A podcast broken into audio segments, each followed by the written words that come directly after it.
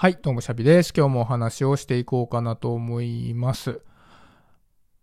あのー、ちょっとびっくりなことに、今日毎日これ配信してるのに、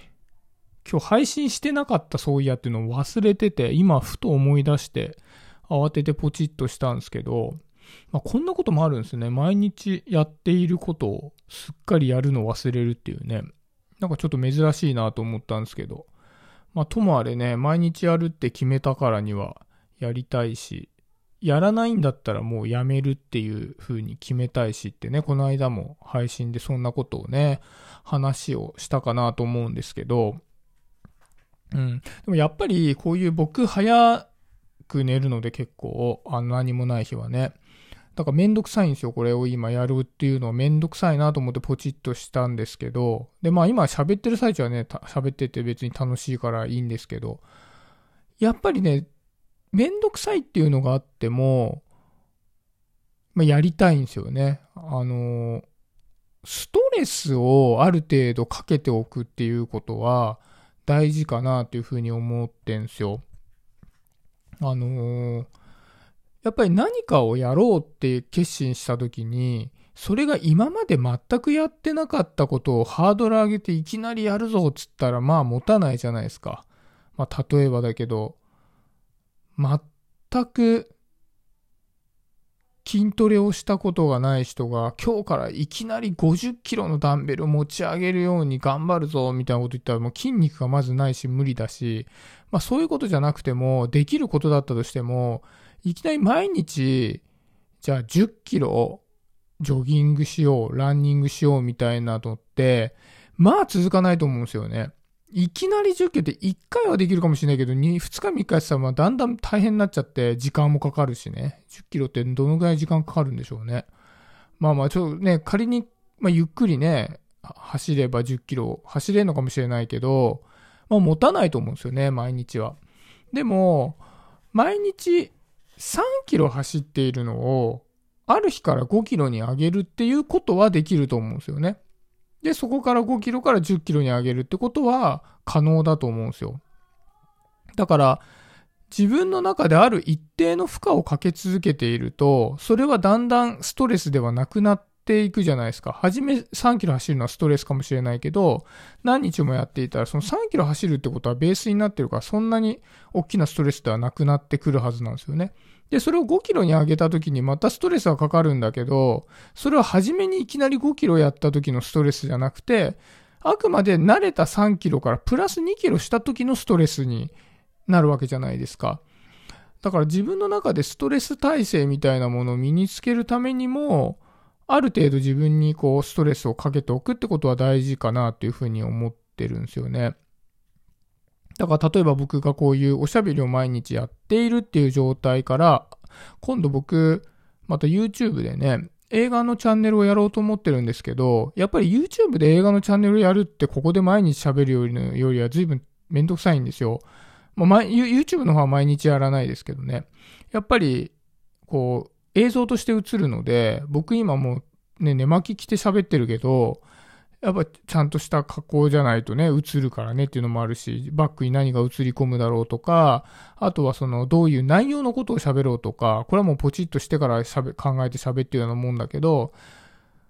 あとはまあまあ編集をしたりね。あとはテロップ入れたいんでテロップ入れたいみたいな、まあ手間すごいかかるわけですよね。で、これいきなりやろうとすると、やっぱ頑張りすぎちゃって持たないみたいなのあると思うんですよね。今の工数の多さを考えると。でもまあ毎日喋ってるっていうのがあるから、喋ることに対するストレスはないんですよ、全然。で、そこでストレスがすごく少なくなるので、後のストレスのとこは編集にかかる部分とか、その動画を撮るときのちょっとめんどくささみたいなのの部分だけになってくるから、まあやりやすいみたいなね、ストレスを、あの、今あるストレスから上げたとしても、上がった分だけのストレスで済むみたいなのがあるので、やっぱり自分がこれだったら続けていけるなっていうぐらいのストレスは常にかけといた方がいいだろうなっていうふうには思うんですよね。ただ一方でこの考え方結構危険な部分もあって、すごく、こう、まあ、心身に悪影響があることでも同じことが当てはまっちゃうような気がしてて、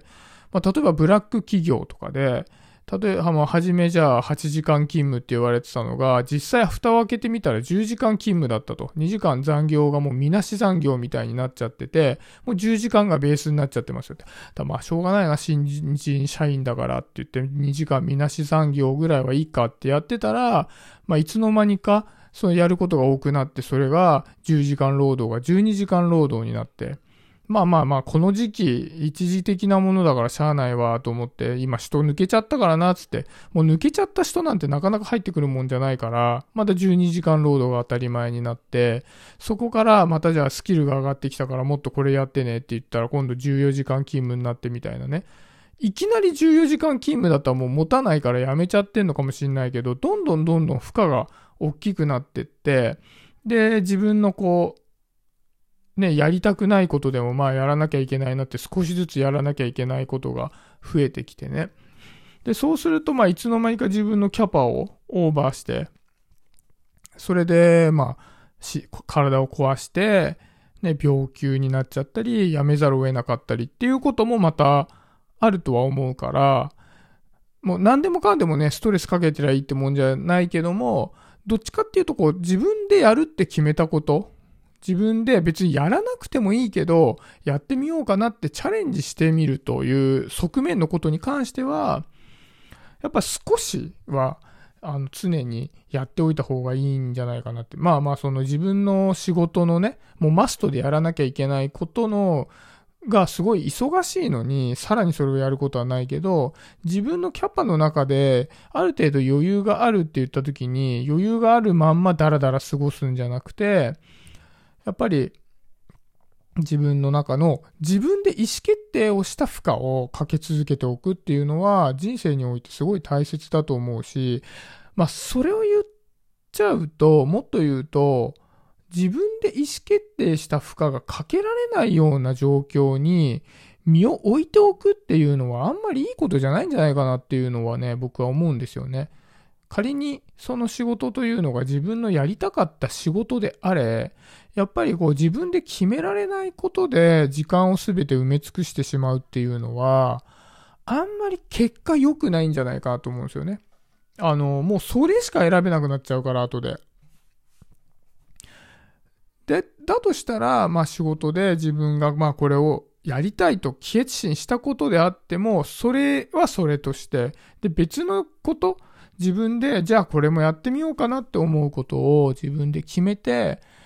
ある程度負荷をかけてやっておく。で、そうすると、まあ仕事の部分でも何かこう変化があったら変化でね、またプラスアルファでできるし、そうじゃなくて自分が選んだことでも、どんどんどんどん変化に対応できるようになってくるし、結果的に選択肢の幅も増えていくような気もね、するので、まあ僕はそうやっていきたいななんていうふうにね、思って最近生活してるんですよね。うん。まあでもね、あの、なかなかね、自分が今どういうストレス状態で、どういうことができていて、どういうことができてないのか。で、できてないことの中で、ど、どれが本当はやりたいことなのか、やらなきゃいけないことなのかみたいなことが、を自分の中で整理するっていうのもなかなか難しい作業ですからね。だから僕最近なんか毎日やっていること、今日はこれとこれとこれをやったぞとか、いうのを前の配信でもちょっと話をしたけども、こうカテゴリーに分けてね、つけてるんですよね。なんかインプット系とアウトプット系とか、クリエイティブ系とか、あと訓練とか、もう一つあと人間関係みたいなね。誰かと人間関係を構築するために時間を費やしたぞとか、なんかそういうのに分けて、こう書いていくと、まあ、1週間の中で、どれはコンスタントに時間を取ることができて、どれはあまりやっていなかったかっていうのが、結構見えてくるので、あ、そしたらじゃあちょっとバランスを変えて、こっちに少し時間を費やすかみたいにやると結構ね、うん、自分の中で、ああ、今日なんか毎日のバランスが良くなってきたななんてね、なんかそんな感じもあったので、もしこう、日々のね、生活のリズムが乱れがちだなっていう人は、そういう方法を試してみてもいいんじゃないかなと思います。なんか僕が今言ったね、項目じゃなくてもいいかもしんないけどね。まあそんな形で今日は終わりにしたいなと思います。今日もありがとうございました。バイバーイ。